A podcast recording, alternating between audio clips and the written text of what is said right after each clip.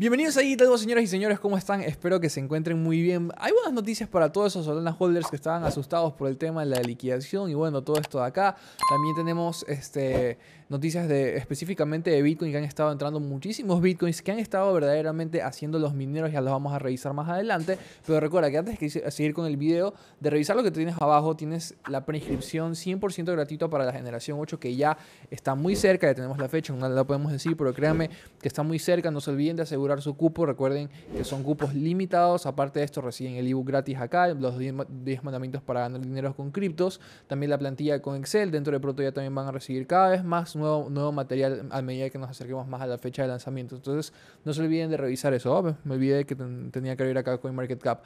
Vamos a revisar CoinMarketCap para ver cómo se ha comportado el, mercado de las criptomonedas. En 3.83% eh, eh, durante el último día. 2%, 2, o sea, ayer estuvo subiendo casi un 5.30, si no me equivoco, hoy retrocediendo 3.83, casi, casi todo. Eh, queda ahí con un poco, queda casi como que un break-even, ¿no? De lo que subió, pues casi volvió a bajarlo de nuevo, ¿no? Entonces vamos con el primer puesto en Bitcoin en 20.182. Estuvo haciendo algo muy importante acá también el precio porque se pegó un mechazo hasta la zona de los 19.846, pero luego rebotó de nuevo. Lo estuvimos viendo en la primera sesión de trade en vivo que nosotros tenemos con el VIP, porque en la, en la sesión de la mañana estoy yo haciendo las sesiones de trading en vivo, donde estamos ahí viendo señales, posibles entradas de las monedas que la gente quiere. Y la segunda sesión de trading en vivo la da Daniel haciendo exactamente lo mismo. Entonces tienen que estar muy pendientes también de eso porque eso lo tienen incluido en data también dentro del VIP. Estoy yo ahí dando sesiones de trading en vivo y Daniel también va a estar ahí adentro. Entonces ya vamos a ver más adelante el análisis técnico de Bitcoin específicamente qué, hasta, qué ha estado pasando, qué se ha estado formando. Pero sigamos con CoinMarketCap. Tenemos Ethereum en el segundo puesto en 1079. Tenemos a Cardano en el, con 46 centavos pegándose un un rechazo bastante grande de los 50 centavos que ayer había tocado. Tenemos a Solana los 34 dólares con 53, alejándose de ese precio que a todo el mundo le asustaba, pero no se preocupen porque ya vamos a ver más adelante la noticia que hay acerca de Solana y por supuesto para todos los Shiba Inu holders en el puesto 15, los 98.24 había recuperado momentáneamente el cero que, se había, eh, que había perdido, pero ahora ya lo ha vuelto a perder. Bueno, es normal que se esté en un rango, va a estar ganando y perdiendo ese cero constantemente si se mantiene en el rango que se ha mantenido en los últimos días. Acá tenemos, como pueden ver, muchísimas noticias, muchísimas muchísimas noticias, así que vamos a ir avanzando eh, lo más rápido posible, pero también preciso y conciso. Una de las primeras cosas más importantes es el tema de que Corea del Sur prohíbe a Terraform Labs salir del país. Este artículo que está muy interesante y está muy bueno redactado por nuestro equipo de redacción está dentro de crypto2.com, nuestro portal de noticias, y acá pues prácticamente lo que están este eh, diciendo, lo que están informando es que Do Kwon está escondido en Singapur y el equipo que antes conformaba Terraform Labs, por muy mínimo que sea, ahora incluso este, les, han prohibido salir del país de, Corea del Sur específicamente cuando quieren este, salir, ir a un país o algo, lo que sea, no pueden, tienen orden de restricción, no pueden salir del país antes de, antes de poder este, eh, testificar ante un juzgado específicamente qué fue lo que ha pasado, reunir testigos eh, y reunir este cierto tipo de, de statements, de declaraciones acerca de las personas que trabajaban dentro dentro de Terraform Labs, que era la empresa que estaba detrás de Terra, que sigue detrás de Terra, mejor dicho, para ver qué mismo ha pasado con el tema de Terra, que fue lo que pasó con Terra Classic, con UST Classic, porque han habido ciertas cosas muy, muy eh, oscuras que ya le hemos estado trayendo acá al canal, algunas de ellas ya incluso confirmadas, no todas, pero quieren aclarar la situación y ver qué mismo, porque hay bastante gente que por supuesto ha perdido dinero, ha perdido dinero que, a pesar de que es dinero que han eh, arriesgan voluntariamente o algo, no, no, no, no es por el tanto el hecho de que pierdan tanto dinero o, este, o el hecho de que no de que no, no, se lo puedan permitir, etcétera, etcétera, es por el tema de la justicia, porque no, es que fue algo que todo el mundo decidió vender al mismo tiempo, que fue por causas natural, que simplemente el proyecto dejó de gustar o algo, no, fue dado por un mal manejo detrás del equipo de, de toda esta blockchain, eh, lo que respecta al ecosistema de, de Terra Classic y de UST Classic, entonces eso es lo que ellos van apuntando. No están apuntando a recuperar el dinero o algo por el estilo, sino a aclarar y dar justicia y no dejar que este tipo de cosas o de situaciones salgan impunes, porque no solo pasó dentro de Corea del Sur, pasó dentro de Estados Unidos. O sea, el crash fue en todo el mundo y todo el mundo alrededor de pues todos los países tenían eh, grandes inversores de tierra, gente que había puesto dinero de la casa, de su hipoteca, de su negocio, y que lo perdió, aparte, muy, aparte de por haber entrado en el mercado y decidir arriesgar su dinero, con quizás dinero que no se podían permitir perder, de una manera muy injusta porque era dinero que se estaba, perdón, era un dinero que se estaba manejando de manera muy, muy equivocada y muy injusta y de manera, pues, ya sabemos, incluso a veces topando casi lo ilegal. Pasamos antes de pasar con la noticia de la ballena de Solana, porque ya han podido llegar a un consenso. Vamos a hablar del tema de Bitcoin, porque Bitcoin, el precio de Bitcoin este, hizo un mechazo por debajo de los 20.000, como nosotros podíamos revisar acá, en la zona de los 19.829. 49,57 y es por qué porque últimamente las ballenas han estado ingresando bastantes, bastantes bitcoins a los exchanges, que era algo que incluso tocábamos ayer dentro del video de Trading Boss.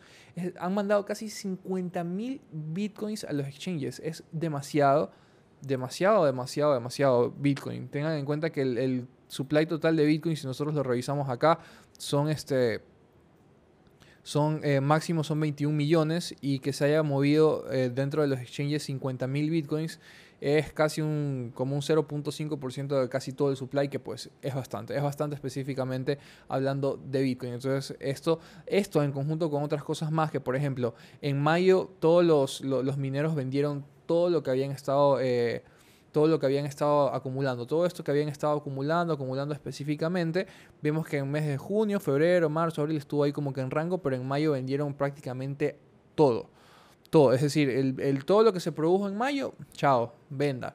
Eh, no, eh, no, por ejemplo, como en junio, que pues de lo que habían producido vendían un poco, nada más, así sucesivamente. Pero no, acá sí todo lo que, todo lo que produjeron lo vendieron y chao. Entonces es bastante, bastante eh, preocupante eso de ahí porque sabemos que los mineros son los que pues prácticamente pueden manejar el, el precio de, corto a largo plazo porque son las personas que producen Bitcoin como tal y que pues tienen un supply bastante, bastante grande del mismo. Entonces hay que estar muy pendientes con, las, con, las, con los análisis on-chain. Nosotros traíamos dentro de Trading Box cómo revisar cuánto Bitcoin están entrando a los exchanges. No solo Bitcoin, sino BNB, Ripple, este, cualquier moneda grande que se esté moviendo muchísimo, moviendo un exchange, incluso stablecoins también, lo revisábamos allá, entonces no se olviden de revisar el, canal de Trading Boss también, que hay mucha, mucha información valiosa para que ustedes puedan hacer su propio análisis. Esa noticia que también es una noticia muy breve, pero que es algo muy, muy importante, es que DYDX, si nosotros eh, vamos acá a los intercambios, por ejemplo, en derivados, vemos que una de las mayores plataformas este, que es descentralizadas, acá específicamente, es DYDX, de hecho es la segunda después de, de Uniswap. Esta, esta, plataforma maneja muchísimo, muchísimo, muchísimo, muchísimo volumen. Como pueden ver, es el segundo. Está incluso por encima de PancakeSwap y solo haciéndole competencia a Uniswap. Y a veces incluso esto suele tener más volumen que Uniswap. Como pueden ver, este, a veces suele estar quizás un poco parejo.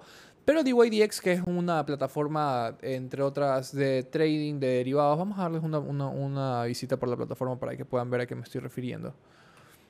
Entonces, este, obviamente ellos estaban dentro de Ethereum, pero ya sabemos las limitaciones que tiene Ethereum con respecto a mover posiciones, a hacer este hacer órdenes, etcétera, etcétera. Por, ejemplo, acá tenemos el tema de trade. Es una plataforma, la verdad, que muy, muy completa, sinceramente.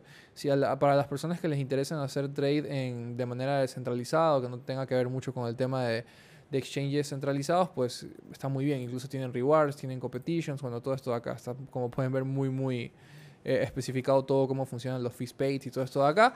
Pero bueno, ¿qué es lo que está pasando con esta plataforma? Que como, pueden ver es una plataforma muy completa y de paso con bastante, bastante volumen.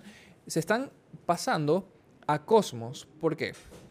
Dice, DYDX está moviendo a una blockchain basada en Cosmos para la versión 4 para optimizar su descentralización y su flow de trading, es decir, su volumen de trading. Que este necesitan incluso eh, poder escalar para poder tener mil órdenes por segundo, que sabemos que dentro de la red de Ethereum quizás puede ser un poco complicado. Entonces acá tenemos el, paper, todo lo demás. Entonces hay que estar muy pendientes con, con esta blockchain que se decían específicamente con, la, con el con, Cosmos, que ya podemos ver que para poder tradear dentro de, este ecosistema se va a necesitar eh, utilizar Cosmos y al ser uno muy utilizado puede generar una demanda bastante, bastante alta. Entonces, a estar pendientes con la, con la blockchain de Cosmos para todas las personas que lo sigan, porque eh, que un exchange así esté sacando su versión 4 o una versión actualizada dentro de su blockchain genera bastante, bastante un ecosistema de utilidad, no un ecosistema de FOMO de que, ay, sí, algo de, de, temática de meses que dura un par de meses y luego es un pump and dump o algo por el estilo, no. Esto es un ecosistema de utilidad que se ha seguido utilizando desde que pues, prácticamente empezó el proyecto de DYDX, entonces hay que estar muy, muy pendientes de esto. Ahora sigamos a lo que a bastante gente quizás le interesa bastante, que es el tema de Solana. ¿Qué ha pasado con Solana? Esta ballena de Solana, que es la que habíamos estado hablando días anteriores, ha movido 25 millones de su deuda de USDC de Solend a Mango Markets. Es decir, ahora ya esa deuda que antes estaba dentro de Solend ya no pertenece a Solend, sino que ahora le pertenece a Mango Markets, pues lo que hace que, pues por supuesto, el rango de liquidación de, de esta ballena, pues no no se lo lleve por completo eh, este Solent, que ya habíamos visto que si se liquidaba la posición de esa ballena, que teníamos acá marcado el precio también, está por acá Solana. Estaba marcado el precio de liquidación en los 22, 22 dólares con 27, es decir, si Solana llegaba a ese punto, de, a ese nivel de precio, les iba a tocar liquidar todas esas posiciones que pues prácticamente iba a hacer que la red de Solana colapse y el DEX también, pues, ¿no? Entonces han, han logrado, pues, al parecer, contactar con la ballena para que pueda mover un poco de deuda, para ver cómo se hace, porque habíamos visto que una de las primeras propuestas que se había hecho era el tema de que Solana, este, perdón, de que Solent tome la cuenta o embargue la cuenta de esta ballena, pero ya luego dijeron que no, que eso no estaba correcto, entonces como que la cancelaron para deliberar un poco más y al parecer por fin han, ha podido llegar a un acuerdo. Y esto pues es una buena noticia para todos los, todo, el ecosistema de, Solana y para todos los Solana holders específicamente, porque ya les da un poco más de respiro a esta plataforma y evita todas esas liquidaciones en cascadas y pues por supuesto también que la, la red entre en un tipo de paro o, o, que se congestione bastante porque la red de Solana es conocida por congestionarse muchísimo cuando empiezan a haber liquidaciones masivas dentro de protocolos de finanzas descentralizadas. Vamos ahora sí a pasar con Bitcoin ya para terminar el video.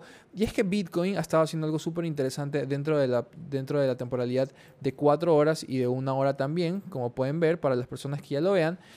¿Qué es lo que ustedes ven ahí? Ya ustedes tienen que saberlo. Vemos que está respetando bastante, bastante específicamente esta zona. Aquí tocó. Esperen, déjenme mover esto de acá. Para acá.